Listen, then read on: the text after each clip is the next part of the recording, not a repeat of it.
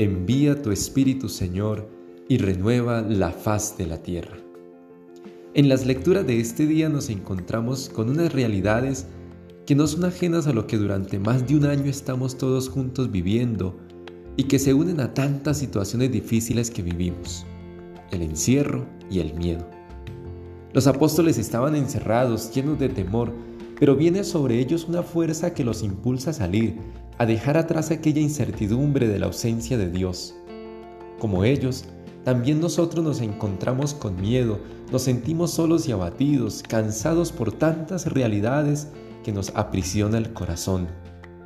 Celebrar Pentecostés es tener la certeza de que Dios a través de su Espíritu está conmigo.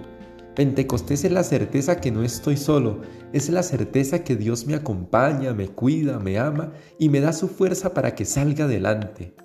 Invocar hoy al Espíritu Santo no significa entonces la facilidad de la vida, eliminar problemas y adversidades, pero sí reconocer que el Señor nos ofrece su paz, es la paz en la inquietud, la confianza en el desánimo, la alegría en la tristeza, el valor en la prueba. Es el Espíritu Santo el que en medio de las tormentas de la vida nos asegura la paz de Dios. Invoca al Espíritu Santo y deja que el fuego de su amor transforme profundamente lo que hay en tu corazón, que te dé la fuerza y la valentía para seguir. Él es el gozo que enjuga las lágrimas y reconforta en los duelos.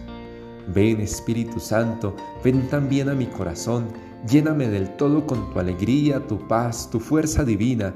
Sé tú, Santo Espíritu, mi mejor amigo y consejero.